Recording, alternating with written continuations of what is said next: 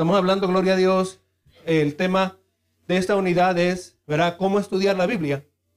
Y una de las cosas que si usted va a ser efectivo, ¿verdad?, para estudiar la Biblia, tiene que entender que la Biblia, como todo lo que Dios hace, Dios tiene un orden.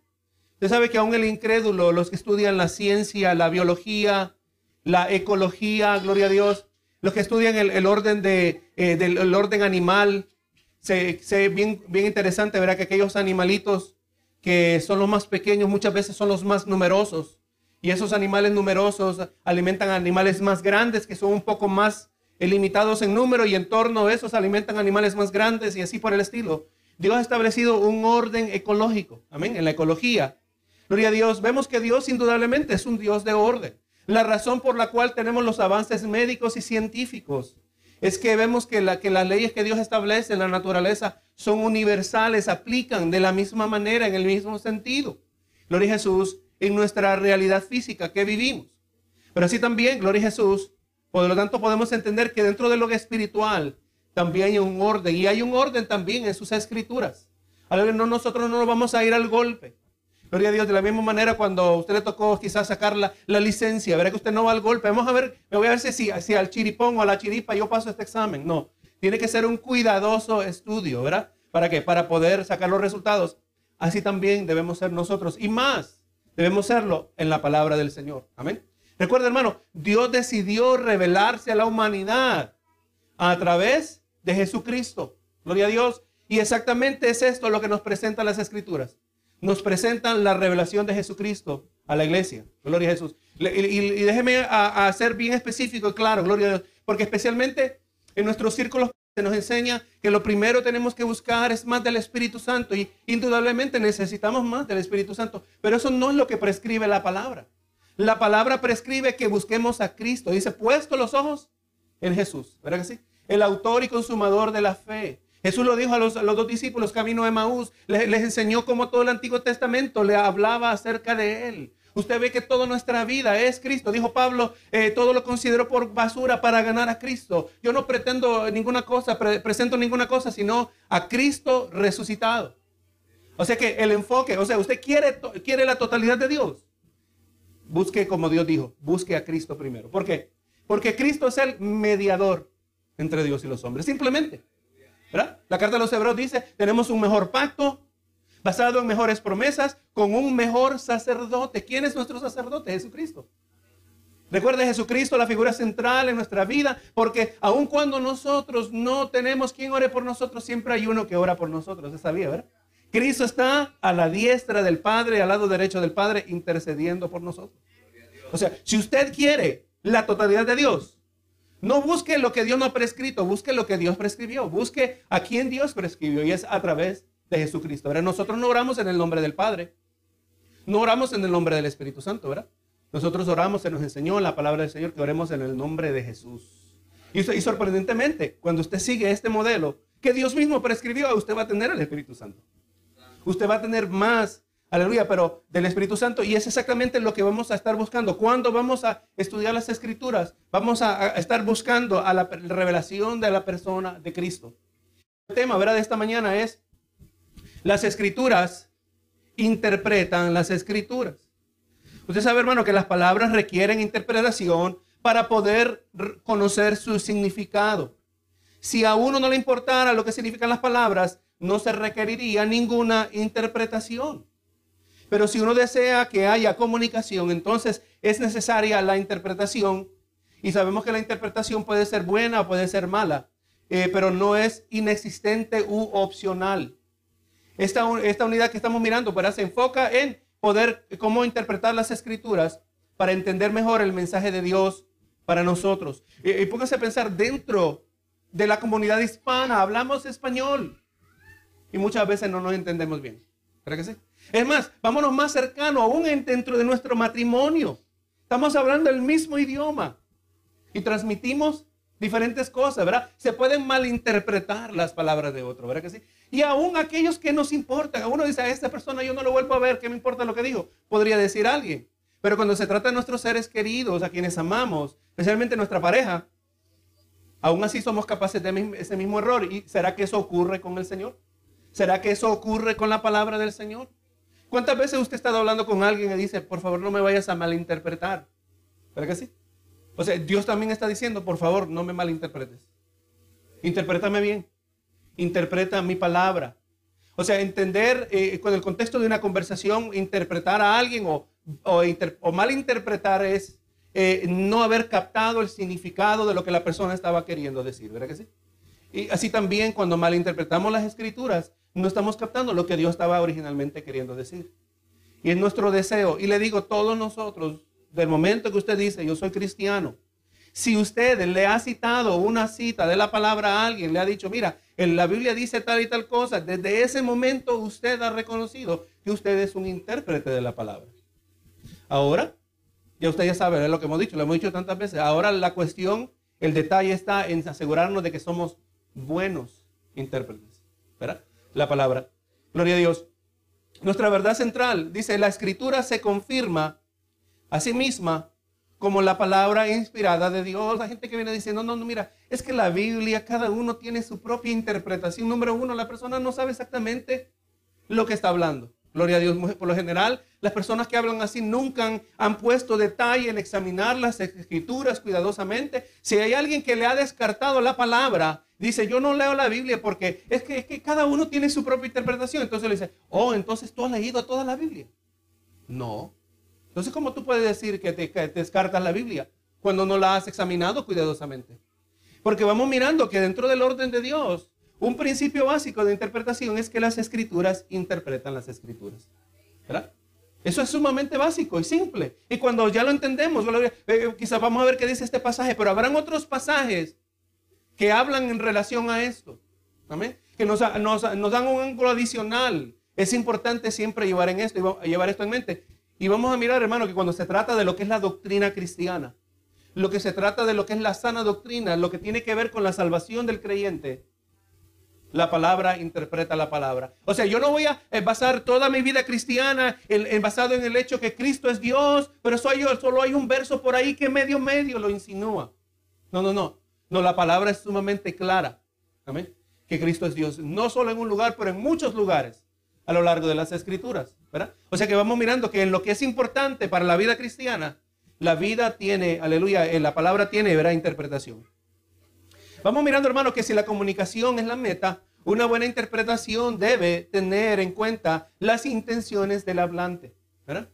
¿Qué es lo que está queriendo decir cuando usted lee las escrituras? Usted no viene, hermano, usted sabe que hay, gente que hace sus círculos de, de crecimiento cristiano, le llaman círculos, por lo general las iglesias grandes hacen esto, hacen sus grupitos y tienen un líder del estudio bíblico y el líder del estudio bíblico viene y, dice, este, mira, vamos a ver, ¿qué, quiere decir este verso para ti? Ahora dime tú, ¿qué quiere decir este verso para ti? No, no, no, no, no se trata de qué es lo que ese verso quiere decir para mí. No, no, ¿qué es lo que Dios estaba originalmente queriendo decir? Esa es la pregunta. Lo que yo piense acerca de lo que yo creo que aplica a mí, eso no importa, hermano. Eso es irrelevante. Lo que importa es lo que Dios dice a través de su palabra. Y cuando la escritura es nuestro texto, la comprensión del mensaje es de suma importancia, como ya lo dijimos. Cada vez que se habla en la palabra, Cristo habla a la iglesia. Esto es sumamente importante. ¿Pero que sí? Cuando Cristo habla a la iglesia, es la conversación más importante en la cual podría usted estar envuelto. Aunque en este caso a nosotros nos toca oír. Y, es importante también que entendamos, hermano, que parte de recibir la palabra no es algo pasivo. Amén. No es algo pasivo. Recibir la palabra debe ser algo activo de parte nuestra. Amén. Usted está procesando, usted está entendiendo, usted está apuntando, usted, eh, aleluya, quizás si sale una pregunta, usted la trata en su mente. Benito Jesús estaba diciendo que un buen predicador es uno que va a anticipar las preguntas del oyente. Y en la misma predicación las va a traer. Gloria a Jesús. Así también, hermano, porque estamos interactuando con la palabra del Señor, la estamos internalizando, la estamos escudriñando para que para absorberla. No es pasivo. Si usted no está envuelto, se distrae por cualquier cosa. Porque cuando la conversación está interesante con alguien, usted está bien concentrado. Pero si la persona siempre para otro lado, ¿qué le dice la persona a usted cuando, cuando está hablando con usted, pero pasa mirando para otro lado? ¿Qué le dice? No están interesados.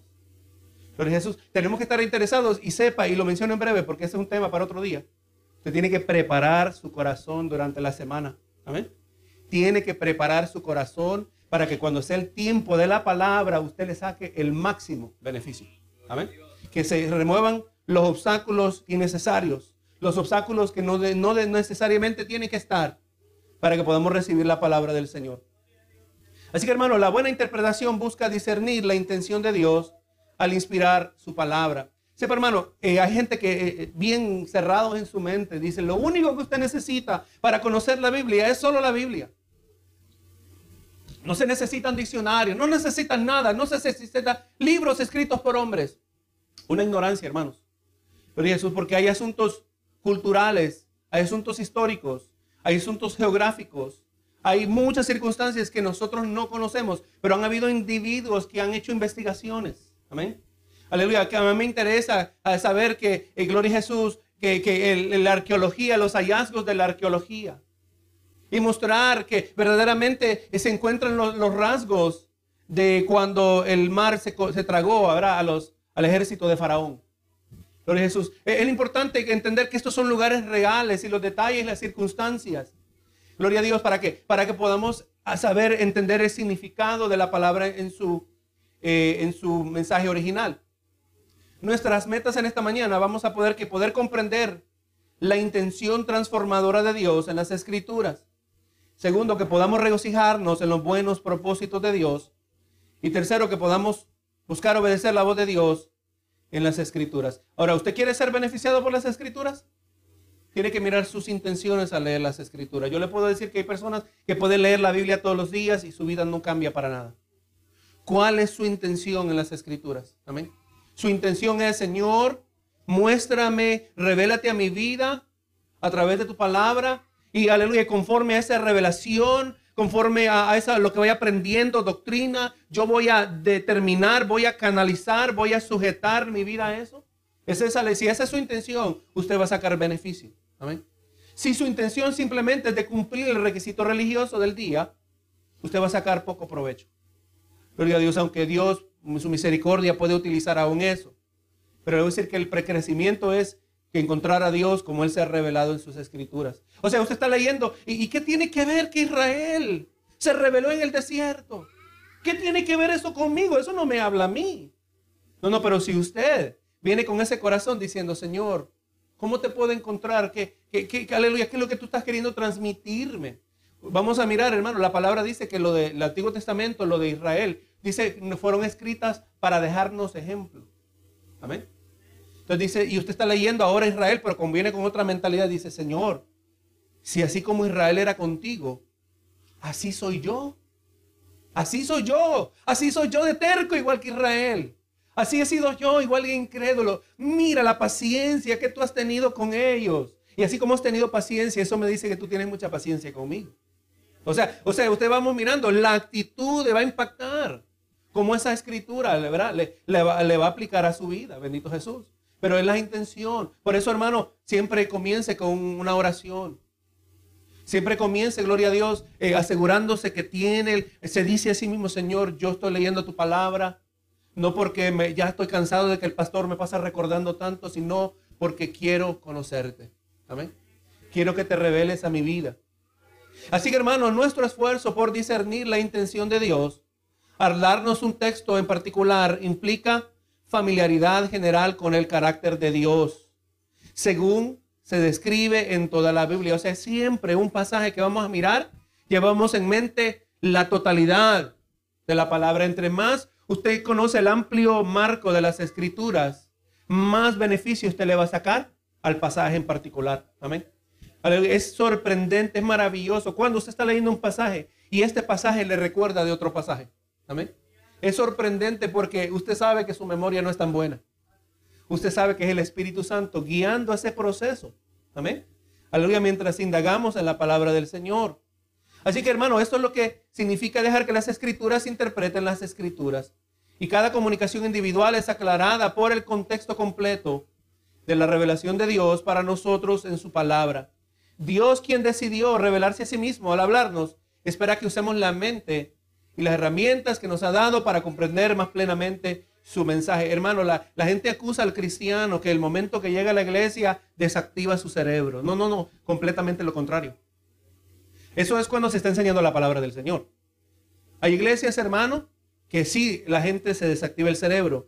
Todas las canciones, y esto un día que tenemos que hablar más en serio esto y más formalmente acerca de lo que es la alabanza, lo que cantamos a la iglesia. Tenemos que tener cuidado con aquellas alabanzas o supuestas alabanzas que no estimulan nuestro corazón hacia Jesucristo. Amén. Gloria a Dios. Aquellas que elevan mi corazón en la revelación de su palabra. Gloria a Dios. Tenemos que poner atención, meditar. No hagamos lo que hemos hecho por, por quizás generaciones, lo que hemos visto. No, no. Tenemos que, dice la palabra, cantar con inteligencia. Amén. O sea, que cuando adoramos al Señor estamos conscientes de lo que estamos diciendo. No, hermano, todo debe envolver la mente. No dice el Señor, amarás al Señor tu Dios con toda tu mente, con todo tu corazón, con todas sus fuerzas. O sea, una totalidad de quien yo soy debe estar envuelta en todo lo que yo hago para Dios. Amén. Gloria Jesús. Y le voy a decir, hermano, el verdadero adorador, el que adora de verdad, y, a mí me, y me molesta esto, lo menciono en breve. Mira, vamos a invitar a aquel hermanos, él es un adorador. No, no, adorador somos todos.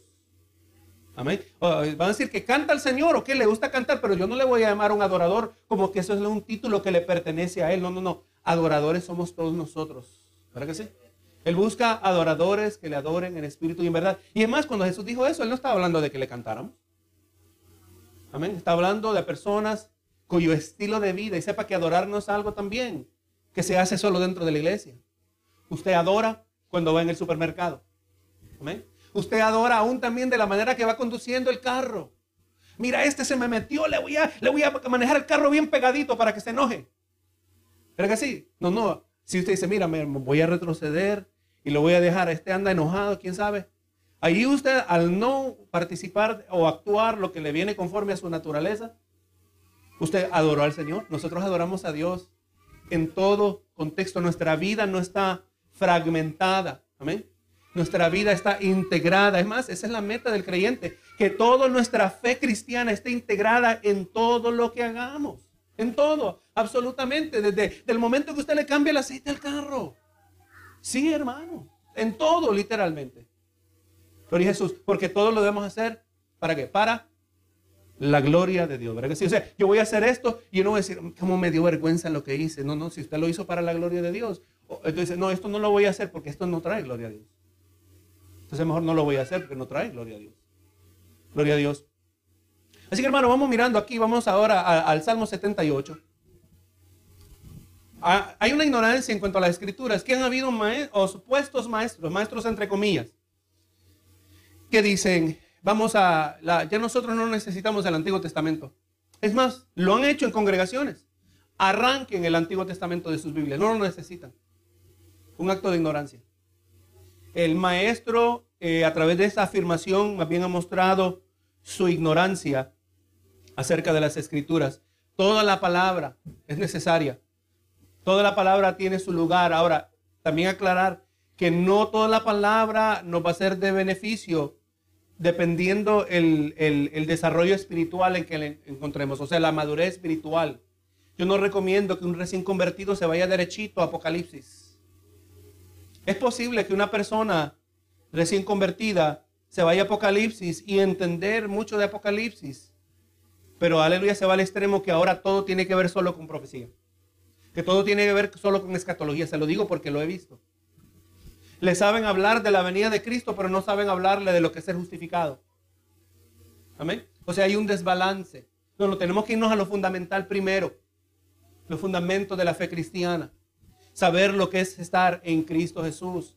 Y entonces así también podemos entrar a lo más profundo, ¿verdad? Que también tiene su lugar, también tiene su importancia. Pero no vamos a desochar el Antiguo Testamento. Miren lo que dice aquí, gloria a Dios, el Salmo 78. Dice, vamos a leer los primeros tres versos. Escucha, pueblo mío, mi ley. Inclinad vuestro oído a las palabras de, mi boca. Abriré mi boca en proverbios. Hablaré cosas escondidas desde tiempos antiguos, las cuales hemos oído y entendido que nuestros padres nos la contaron. Recordando, ¿quién está hablando aquí? Está hablando, gloria a Dios, el salmista. No sé, el salmista Asaf, gloria a Dios, está hablando, pero está mirando hacia atrás. El salmista Asaf, gloria a Dios, está hablando. Dice que nuestros padres nos la contaron. Así que vamos mirando, hermano, que el primer paso para discernir el mensaje de Dios es simplemente prestar atención. Gloria a Dios. Como dice Hebreos 2.1, es necesario que con más diligencia atendamos las cosas que hemos oído, no sea que nos deslicemos. ¿Quién es el que se desliza? ¿Quién es el que tropieza? ¿Quién es el que se aparta? Es el que está despistado. Es el que no está atento. La, Biblia usa un sinnúmero de, mucha terminología refiriéndose a lo mismo. Tenemos que velar y orar, dice la palabra, ¿verdad? Velar y orar para que no entréis en tentación. La palabra nos dice que, nos presenta palabras de mucha acción. Eh, aleluya, dice, procura con diligencia. O como dice Hebreos aquí, eh, con más diligencia atendamos las cosas. Una persona que es diligente es una persona que se esmera, una persona que es intencional. ¿Cómo nosotros debemos prestar atención? Con diligencia. Amén. Gloria a Dios. Si yo le voy a dar instrucciones acerca de algo importante, le digo, mire, ahora usted que llegó hoy tiene el privilegio que si usted escucha todo lo que yo le voy a decir y sigue al pie de la letra las instrucciones que le voy a dar, se le van a otorgar mil dólares. ¿Usted se va a salir a ir al baño? Si hay algo que se le olvida, un detallito, usted puede apuntar todo lo que quiera apuntar. Si usted va a mirar a ver quién le mensajeó a través de las redes sociales. No, no, usted quiere un mil pesos, ¿verdad que sí? Hermano, nosotros tenemos algo mucho más importante. Y lamentablemente en muchos círculos no se le da la importancia. Gloria a Dios. Verdaderamente tenemos que tener cuidado. Escuchaba una ilustración esta mañana, un predicador diciendo, mira, dice, mira la gente, dice, que, sabe, dice, lo más importante en su vida. Y le dice a una persona, ¿qué es lo más importante en tu vida? ¿O qué es lo que más importante que tienes en tu casa? Dirán, al bueno, yo tengo muchas joyas. ¿Y qué hace con las joyas? Bueno, las tengo almacenadas en una caja fuerte. Y le, dan la, y le das la, la, la, la combinación de esa caja fuerte al sirviente. No. Dice, pero al mismo tiempo, dice, sus hijos los ponen en manos de completos extraños. ¿Qué es más importante, las joyas o los hijos? ¿Verdad que sí? Y es cierto, hermano, tenemos nosotros que mirar. Eh, decimos una cosa que es importante, pero lo que nosotros hacemos muestra lo que verdaderamente es importante. Así también nos puede pasar a nosotros, ¿verdad? Cuando fallamos de poner nuestro enfoque en Cristo Jesús. Cuando dejamos de diligentemente atender su palabra, podemos fallar en nuestras prioridades. Que mi hijo, yo quiero que mi hijo sea el estudiante número uno en su clase pero no me he esmerado en enseñarle la palabra del Señor. Lo he visto, hermano. Yo conozco una señora que ella se, em, contenta de que sus hijos se iban a, las universidades más prestigiosas. Pero conocen al Señor. No. Fracasado esa persona. Es fracasada. ¿Pero de qué sirve?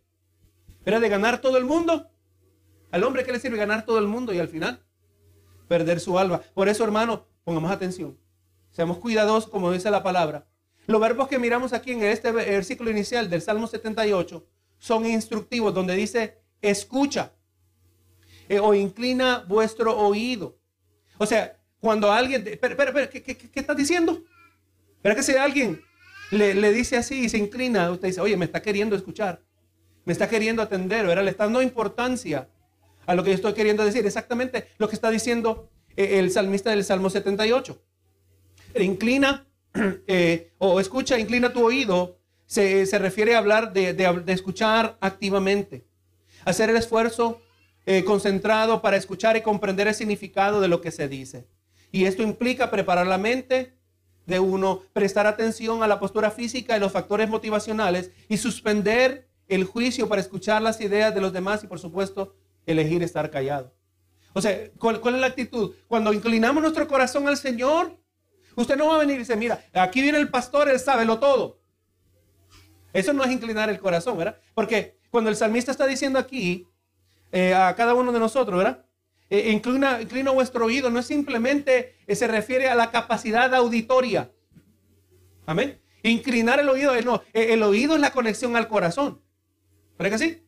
Y cuando hablamos del corazón, estamos hablando en el sentido eh, lo que es nuestra alma, nuestra personalidad, nuestros sentimientos, nuestras prioridades.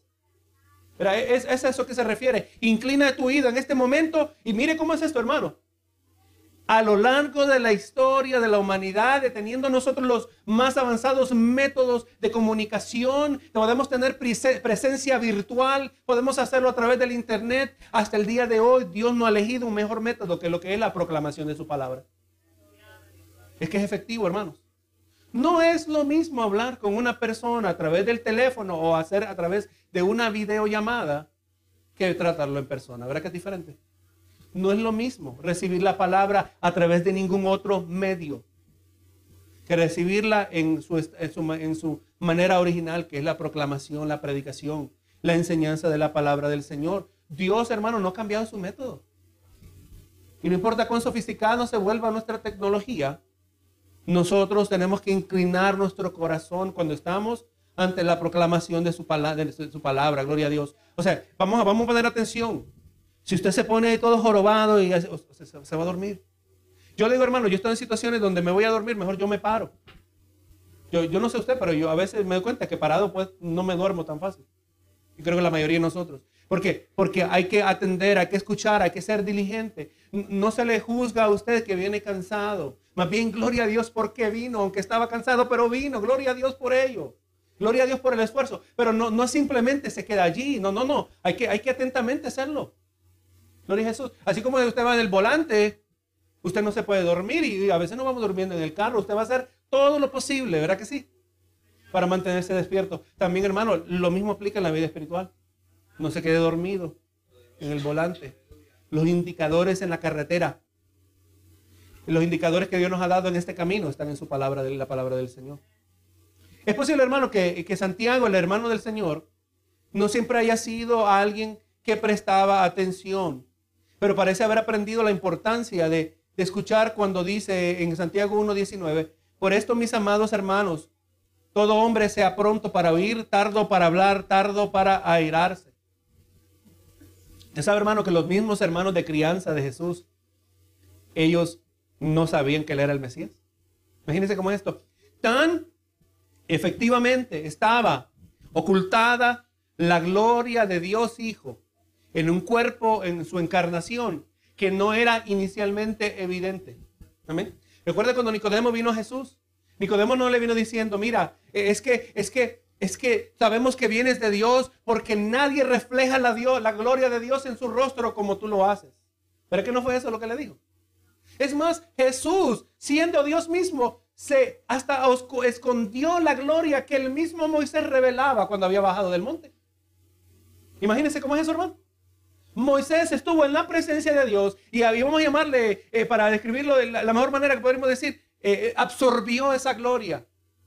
Como fuera una, como de una manera radio, una radiación que ahora radiaba de su cara y tuvo que cambiar, tapar su rostro. Pero vemos que eso estaba perfectamente ocultado en el cuerpo de Jesús, esa gloria. La misma gloria que estuvo presente cuando ahora Cristo resucitado se le aparece a Pablo y Pablo quedó ciego a causa de esa gloria. ¿Verdad que sí? Gloria a Jesús. O sea, Santiago, hermanos, él no había sido el mejor escuchador. Porque recuerden, no se trata simplemente de la capacidad auditoria, se trata de la inclinación del corazón. O sea, usted viene hoy, es posible que ha tenido una semana muy esmerada, pero hoy dice, no, no, Señor, no me puedo perder hoy, no puedo desperdiciar. Déjame levantarme un poquito más temprano para orar para preparar mi corazón, porque tengo que ir a adorar al Señor. Tengo que darle al Señor lo mejor. Yo no le puedo dar las obras. ¿Verdad que sí? Entonces usted se levanta, usted se prepara, es cierto, Señor, esta semana he estado mucho corriendo para aquí, para allá y me he descuidado, pero no puedo comenzar esta semana de esa manera. O sea, prepara su corazón. Por eso, ¿por qué, ¿por qué oramos cuando llegamos a la iglesia? ¿Por costumbre? No, no, es más, la palabra no dice que usted tiene que orar cuando llega al templo. Pero entendemos que es una práctica digna de imitar. ¿Por qué? Porque es posible que quizás hasta ese momento usted no ha tenido oportunidad de orar y espero que no. Pero asegúrese, ¿verdad? Por lo menos antes de comenzar el culto usted ya pasó un tiempo en oración. ¿Verdad que sí? ¿Para qué? Para preparar el corazón. Aleluya. Y, le digo que eh, ser ministro de la palabra, usted no siempre va a sentir algo. Es posible que una mayoría de los tiempos no va a sentir nada y, no quiere decir que eso es algo malo y tampoco no es que se va a sentir indiferente. Pero usted después se va a dar cuenta cómo le benefició. Entonces, hermano, vemos que en Santiago el contenido de su carta muestra cuán minuciosamente había eh, prestado atención a las enseñanzas propias de Jesús, así como la de los profetas y los otros escritores del Antiguo Testamento. Y como miramos aquí en el Salmo, el, Salmo, el salmista llama a Israel eh, poner atención sobre las cosas escondidas desde los tiempos antiguos, como lo dice el Salmo 78, ahora el verso 2 y 3. Y la mayoría de la gente había escuchado el antiguo, el antiguo andagio o el dicho eh, sobre estar condenado a repetir la historia a menos que uno aprenda de ella. Eso es cierto hasta el día de hoy, ¿verdad? Una persona, un pueblo que ignora su historia, está condenado a repetirlo. O sea, por lo tanto, hermanos, eh, como, como dice aquí en 1 Corintios 10, 11, dice, dijo Pablo, esas cosas les acontecieron como ejemplo. O sea, cuando usted lee el Antiguo Testamento, cuando lee de Israel, es exactamente lo que yo voy a llevar en mente. Estas cosas les acontecieron como ejemplo y están escritas para amonestarnos a nosotros. A quienes han alcanzado los fines de los siglos. Estaba escuchando a un maestro del Antiguo Testamento, un maestro eh, dando un curso acerca del Antiguo Testamento, y él comenzaba e, esas enseñanzas diciendo, ¿sabía usted, hermano? Dice, que la, que la historia del Antiguo Testamento es una historia de fracaso. Es exactamente, hermano, si usted mira, lea el Antiguo Testamento desde Génesis, cómo los que supuestamente, como la humanidad y eventualmente como el pueblo de Dios, cómo le fallaron a Dios, hermanos. Es una historia de fracaso. Usted solo lee la historia de Israel. Usted sabe que llegar ahora llegaron, que son el pueblo de Dios y llegaron a la tierra prometida. Eso es sin hablar de toda la desobediencia que tuvieron en el camino. Eso es sin hablar de los 40 años estaban sufriendo la consecuencia de su desobediencia. Y ahora en la tierra prometida. Y ahora Dios tenía ahí lo que se llama una teocracia. Un gobierno donde Dios es el centro, el principal gobernador. Y en medio de eso diciendo a ellos, mirando las naciones, mandando a través ahora del profeta Samuel, que querían rey. Queremos ser como las otras naciones. Y, sabe que Samuel se sintió muy ofendido. Y Dios le dijo, mira, no, no, no te ofendas. La ofensa es a mí. A mí es que no quieren. A mí no me quieren, no quieren que yo sea su rey. Ellos quieren ser como los otros.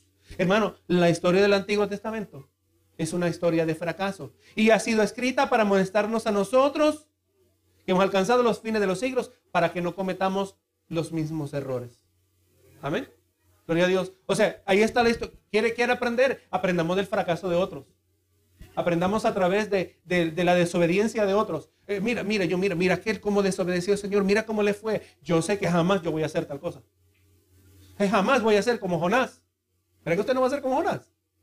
Oh, mira, Dios me dijo que vaya para allá y mejor voy a agarrar en la dirección opuesta. No, Dios me guarde de tal cosa. Le tengo miedo a lo que me va a pasar por desobedecer a la clara revelación de la voluntad de Dios. Pues el caso de, en el caso de Jonás era más serio porque era claro lo que Dios estaba pidiendo de él, ¿verdad? Así que hermano, vamos mirando, ¿verdad? La importancia. Eh, la, la palabra del Señor está unida. Amén. Y necesitamos la totalidad de la palabra para entender el mensaje de Dios. Pues seguimos aquí en el Salmo, Salmo 78. Dice el verso 4, no las encubriremos a nuestros hijos. Y ahora mire, ¿verdad? Ya, ya se nos habló en los primeros versos que con cuidado atendamos la ley de Dios, eh, las cosas que van a ser enseñadas, las, cosas que han sido transmitidas desde los antiguos tiempos, las cosas con las cuales nuestros padres nos hablaron. Y ahora dice, no las encubriremos a sus hijos contando, dice el 4, contando a la generación, a las generaciones venideras las alabanzas de Jehová y su potencia y las maravillas que hizo. Él estableció el testimonio de Jacob y puso ley en Israel, la cual mandó a nuestros padres que la notificasen a sus hijos para que lo sepa la generación venidera. Y los hijos que nacerán y, y los que se levantarán lo cuenten a sus hijos a fin de que pongan en Dios su confianza y no se olviden de las obras de Dios, que guarden sus mandamientos. Hermano, lo hemos visto y lo, lo seguiremos mirando. Lamentablemente los cristianos no somos muy buenos en reproducirnos espiritualmente. Quizás podríamos ser buenos en, ganar almas, pero muchas veces no sabemos ganar las almas de nuestros hijos. No podemos transmitir aquello que nosotros no poseemos. No podemos transmitir aquello que nosotros no vivimos. No podemos transmitir aquello que nosotros no entendemos. Y lamentablemente muchos cristianos eh, han llegado a lo que se puede llamar cristianismo de callejón sin salida, lo que yo le llamo así. No pasan de allí, hermano. No le voy a decir, hermano, entre más voy creciendo en la vida cristiana y la gloria sea para el Señor, porque esto yo no me lo inventé, sino simplemente lo estoy descubriendo. Hermano, usted nunca va a terminar de crecer. Usted nunca va a terminar de estar fascinado con Cristo. Usted nunca va a decir, mira, ya, ya me aburrí de Jesús, ya me aburrí de mi precioso y amado y excelente Salvador. No, jamás. Es más, usted va a crecer en amor. Usted va a crecer en pasión, usted va a crecer en, utilidad en las manos del Señor. Si usted sigue la palabra, vive la palabra, se mete en la palabra, obedece la palabra, se sujete a ella. Pero lamentablemente muchos cristianos viven y ya llegaron al final del callejón. Porque lamentablemente en ese callejón no estaba Cristo. Amén. No, yo, ya crecí lo que iba a crecer. En nuestro círculo dicen, no, yo, yo ya hablo en lengua, yo ya llegué al apogeo de la vida cristiana. Ni cerca. Ni cerca. Bendito Jesús. Y lamentablemente en ese callejón sin salida, que ya no pasan de allí, no tienen nada más que transmitir. Yo, pero verdaderamente, hermano, tenemos nosotros, como miramos en este Salmo 78, y aún el salmista no tenía ni siquiera el, completamente el libro de los Salmos, mucho menos el Antiguo Testamento y tampoco el, Antiguo, el Nuevo Testamento. Nosotros tenemos toda la revelación de Dios. Nosotros tenemos todo lo que necesitamos. La palabra es suficiente. Cristo es suficiente. Eh, eh, hermano, y suena tan simplístico, pero es que es cierto. Porque la naturaleza humana, a pesar de la tecnología, la naturaleza humana sigue siendo la misma.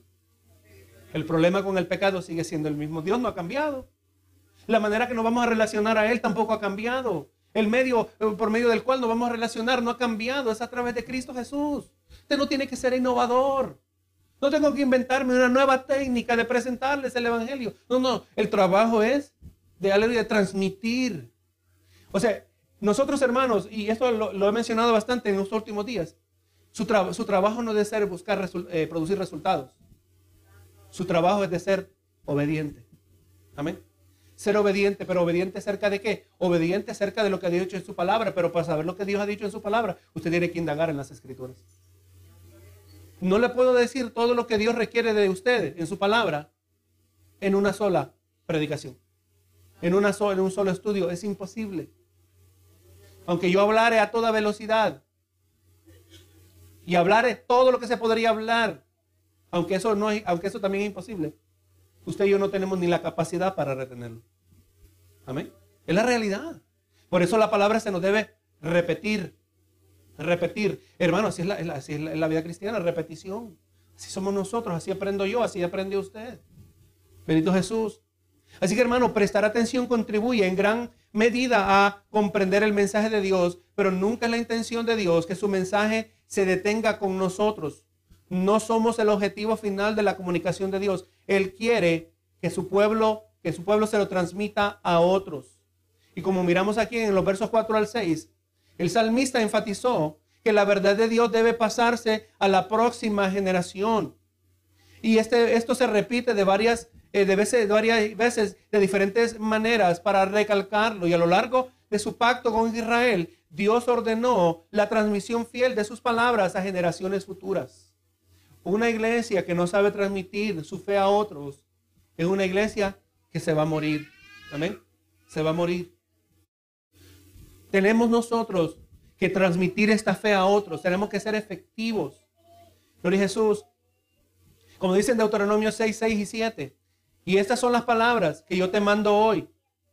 Estarán sobre tu corazón y las repetirás a tus hijos. ¿Cómo se le debe decir a los hijos? Las repetirás. ¿Con, qué frecuencia? Dice, y hablarás de ellas estando en tu casa y andando por el camino y al acostarte y cuando te levantes. O sea, en toda oportunidad posible. Es la palabra del Señor. Amén. Toda oportunidad posible. ¿Por qué? Nuestra meta de transmitir una cosmovisión cristiana nuestra meta de transmitir una mentalidad, una manera de pensar a nuestros hijos.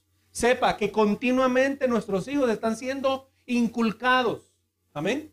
Si usted va a la escuela, eh, la escuela le está inculcando una manera de vivir sin Dios. Amén. Eso es exactamente lo que hace. Gloria a Dios. Y no solo la escuela, pero el entretenimiento le está inculcando una manera alternativa de vivir sin Dios. Y yo aquí le dedico 15 minutos a la semana, no voy a ser efectivo. No solo, gloria a Dios, a través de lo que digo, pero a través de la manera que vivo. Le voy a decir que venir al culto no es suficiente. Si usted está dependiendo exclusivamente de la crianza espiritual de sus hijos a través del culto, eh, está corto. Tenemos que hacerlo, como dice aquí, estando en tu casa y hablando por el camino y al acostarte y cuando te levantes. Toda oportunidad posible. Estamos transmitiendo a nuestros hijos una manera de pensar, porque si no, no se sorprenda cuando se van al mundo. Y aún así sepa que eso también no es garantía. Cada hijo toma su propia decisión. Pero tenemos que ser nosotros obedientes a la palabra del Señor. La palabra de Dios está arraigada en su carácter y por lo tanto muestra una coherencia máxima. Dios no se contradice. A veces nuestros hijos nos agarran, que nos contradecimos. Mira, ¿por qué a fulano le dejaste y a mí no me dejas? ¿Verdad que así pasa? O, esto es injusto.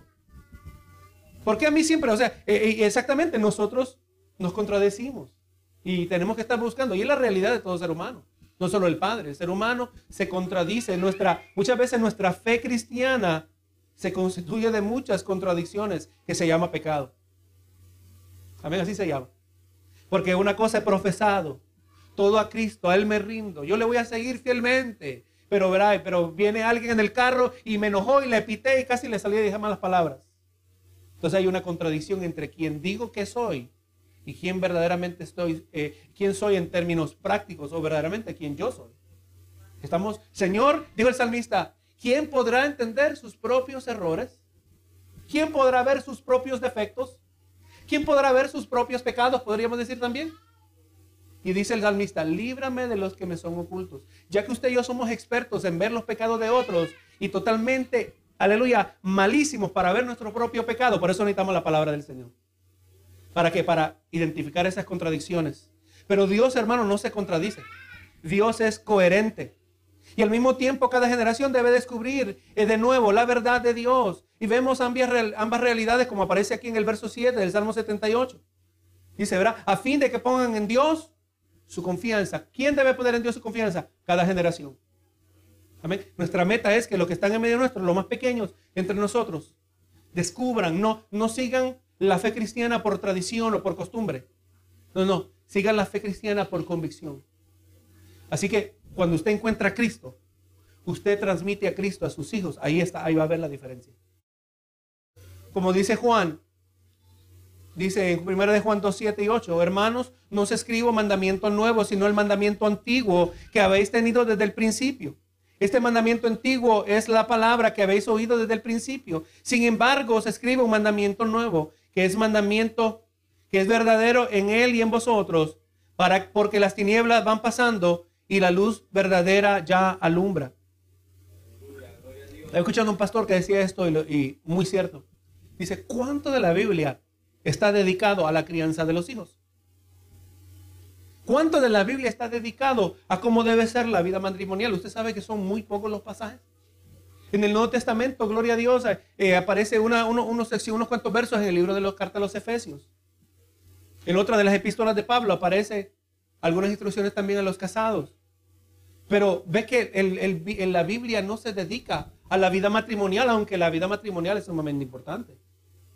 La la Biblia no se dedica exclusivamente a la crianza de los hijos, aunque como estamos hablando, esta fe se debe transmitir a las siguientes generaciones. Pero ¿sabe por qué? La Biblia no se enfoca en cómo ser victorioso en la persecución, porque esa no es la totalidad de la vida cristiana. Todas esas cosas pueden ser parte de la vida cristiana, pero la, manera que un creyente va a ser un buen padre, la manera que un creyente va a ser un buen esposo o esposa, la manera que un creyente va a ser un buen hijo, es cuando es un buen creyente. Amén. Cuando sabe ser un verdadero cristiano. Cuando usted está en el proceso de despojarse del viejo hombre y vestirse del nuevo, va a haber siempre los principios de la palabra que le van a redarguir y le van a guiar en lo que es la crianza de los hijos. Yo no necesito un manual que me dice, enséñale a tus hijos a decir la verdad. No, no, no. La Biblia me dice que como cristiano yo debo decir la verdad. No debo ser mentiroso. Algo que caracterizaba mi vieja manera de vivir. Hijo, tú no puedes ser así. Nosotros tratamos a nuestros hijos, y recuerde esto, lo, menciono en breve. Nuestros hijos no nacen cristianos.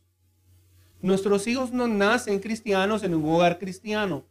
Nuestros hijos, aleluya, eh, cuando van creciendo en su inocencia, aleluya, aprenden eh, culturalmente el cristianismo, pero no quiere decir que son cristianos. Nuestros hijos también tienen que hacer profesión de fe y también tienen que dar fruto. Pero mientras nosotros no miremos evidencia de lo contrario, los tratamos como cristianos. Amén.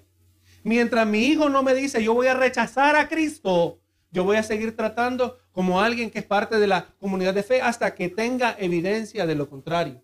Gloria Jesús. Pero entendamos que aún también nuestros hijos tienen que entregar su corazón al Señor. Amén. Especialmente, y esto es algo que quizás para muchos de ustedes que quizás no son la primera generación de, que son la primera generación de cristianos en su familia, aleluya, el, el que nace en hogar cristiano tiene otros retos diferentes. Amén. Porque muchas veces la fe genuina se hace, sin, sin ayuda del Señor, la ayuda de su palabra, se hace indistinguible de la fe cultural. Porque el hijo que ha crecido en la iglesia sabe hablar como cristiano. Sabe decir amén en el momento correcto. Sabe decir Dios le bendiga. Pero eso no automáticamente quiere decir que está el corazón entregado al Señor. Y el hijo que crece en esas circunstancias puede estar frustrado. porque yo no, no, veo? Gloria a Jesús. La, la, la solución está en el Evangelio de Jesucristo. Presentar a Cristo claramente. Benito Jesús. Así que hermano, la palabra eterna y perdurable se encuentra y transforma la vida de nuevos seguidores en nuevas situaciones y discernimos los propósitos infaliblemente buenos de Dios que al presentar, que al presente, eh, que para el presente al centrarnos en lo que Él ha hecho en el pasado. O sea, nosotros miramos, hermano, que Dios se puede confiar. ¿Por qué sabemos que se puede confiar? Porque en el pasado hemos podido confiar en Él. hasta el día de hoy yo le puedo decir, hermano, jamás Dios a mí me ha fallado. Ahora, muy diferente es que Dios me haya fallado y que yo piense que Dios me haya fallado, ¿verdad? Yo me puedo equivocar.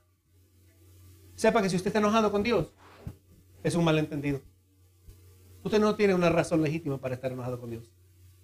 Usted ha malentendido, usted ha malinterpretado lo que Dios está haciendo. Dios no se equivoca. Dios jamás se ha equivocado. Dios nunca ha sido demasiado, nunca ha sido severo. Dios nunca se le ha pasado la mano en la disciplina de sus hijos, ni tampoco ha sido demasiado suave y les permite que hagan lo que quieran. Dios siempre ha sido justo con cada uno de nosotros. Si está enojado, si está frustrado, usted es el del problema, no Dios. Y comienza a aclararse el asunto con arrepentimiento. Perdóname, Señor.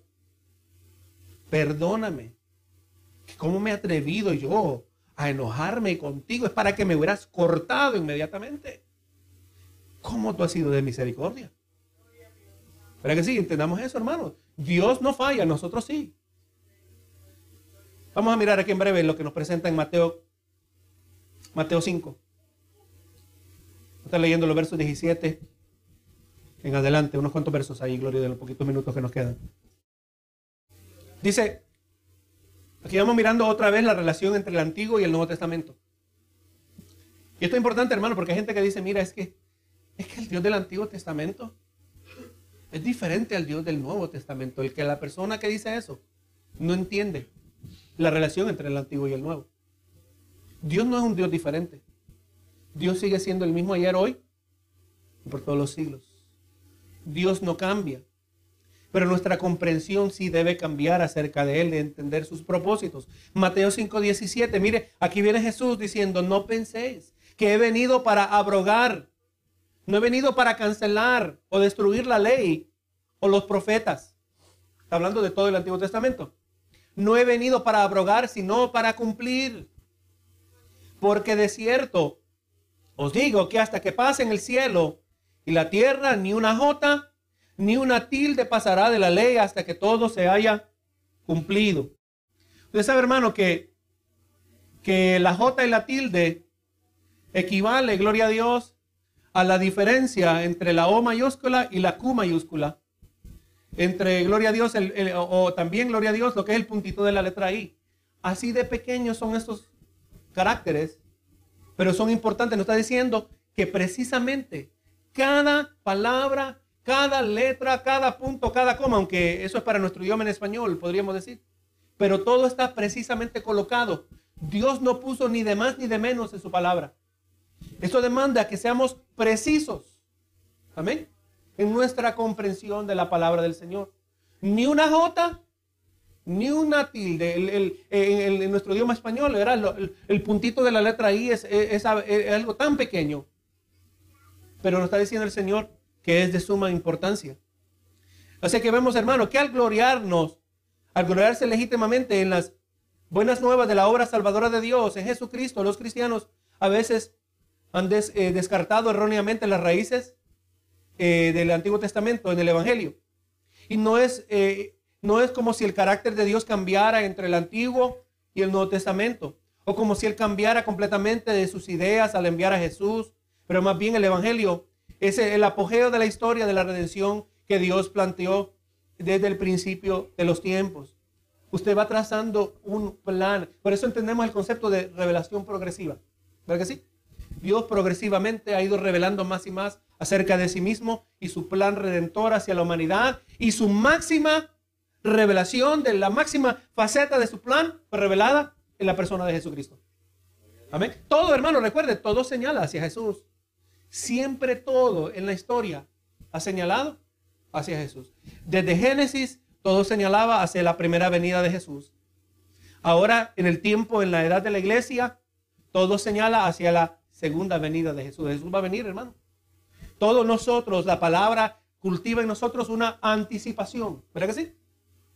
Una anticipación. Tenemos que estar preparados. Un día vamos a ser reunidos con Él. Estemos listos cuando tengamos que presentarnos delante de Él. Todo señala hacia Jesús. El plan nunca ha cambiado. Sea en el antiguo, sea en el nuevo. Dios no ha cambiado. Lo único que Dios ha ido revelando más y más. Por lo tanto, el Dios del Antiguo Testamento no es diferente del Dios del Antiguo, del Nuevo, perdón. El Dios del Antiguo Testamento no es diferente del Dios del Nuevo Testamento. Y como miramos aquí en Mateo 5, 17 y 18, Jesús advirtió a los oyentes que no malinterpretaran el propósito de, eh, al de su venir a la tierra. Él no vino a destruir ni a abolir el mensaje anterior de Dios, sino a cumplirlo y a lograr su propósito. Como miramos la semana pasada, nos proporcionó unos cuantos ejemplos de esto, mostrando cómo Cristo, eh, el máximo cumplimiento de la profecía del Antiguo Testamento. Jesús vino a cumplir la ley, él vino a hacer lo que nadie podía hacer, hermano. Usted sabe que Jesús mostró, la ley tenía su propósito, la ley era mostrar eh, que, eh, gloria a Dios, señalar al ser humano que la salvación por obras es imposible. Porque la palabra establece, dice que el que violaba la ley en un mandamiento era como que se hubiera quebrantado todos los mandamientos. Usted puede tener una cadena y esa cadena es efectiva en, en, estar bajo tensión, pero nada más se rompe un eslabón. ¿De qué importa los otros eslabones que no se rompieron? La cadena es inservible del momento que se rompe. Así también, gloria a Dios, nuestra obediencia a la ley, a, seguir a Dios a través de mandamientos, si no se cumple perfectamente, no sirve para nada. El que iba a cumplir la ley de Dios tenía que haberla cumplido perfectamente toda su vida. Y nadie lo pudo hacer excepto Jesucristo. En Cristo nosotros cumplimos la ley. Amén. En Cristo la demanda de Dios de perfecta obediencia es cumplida y por eso nosotros nos mantenemos en Cristo. Por eso nuestra fe en Cristo. Soy débil, pero yo dependo de Cristo, quien es fuerte. Amén. Por eso yo no vengo directamente al Padre a mi manera. No, no. Yo voy a través de Jesús, el que vivió. Amén. Mire, cuando Cristo, cuando nosotros recibimos a Cristo como Salvador, su vida es acreditada a nuestra cuenta, no solo su muerte. Amén. Cristo murió en nuestro lugar para que no tengamos que morir por nuestros pecados. Pero al mismo tiempo, la vida perfecta de Cristo es acreditada en nosotros. Y ahora Dios no nos trata a nosotros basado en nuestros méritos, nos, trata basado en los méritos de Cristo. Esto un, mucho significado, hermano, que requiere que meditemos al respecto. Dios no me trata como merezco. Dios me trata a mí como Cristo merece ser tratado. Jesús vino a cumplir la ley llevándola a su propósito previsto. Y como miramos en Mateo 5, Jesús proporcionó varios ejemplos del cumplimiento de la ley, los cuales ilustran la justicia mayor, como nos dice en el verso 20. Y Jesús espera, que Jesús espera de sus seguidores. Gloria a Dios.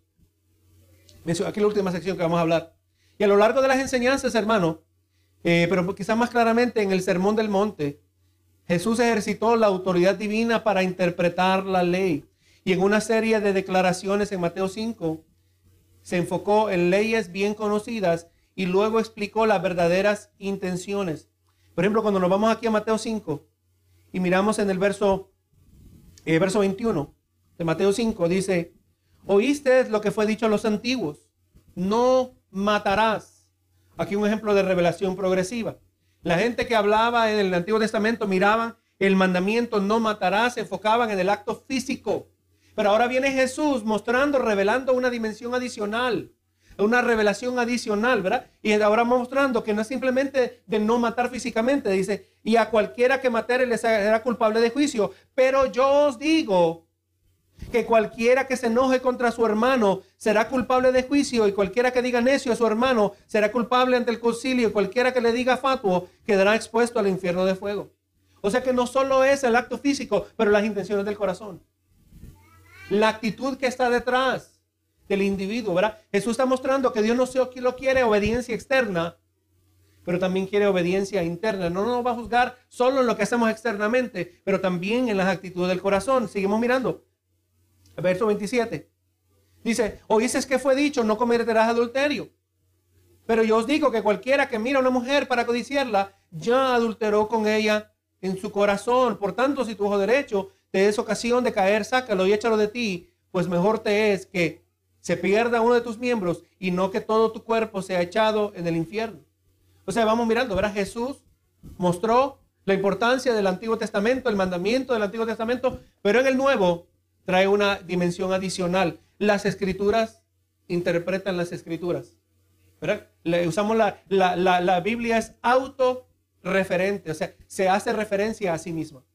Por lo tanto, hermano, en todo esto, todo lo que hemos hablado, si vamos a encontrar a Cristo, si vamos a recibir el mensaje de la palabra, tenemos que venir con el corazón correcto.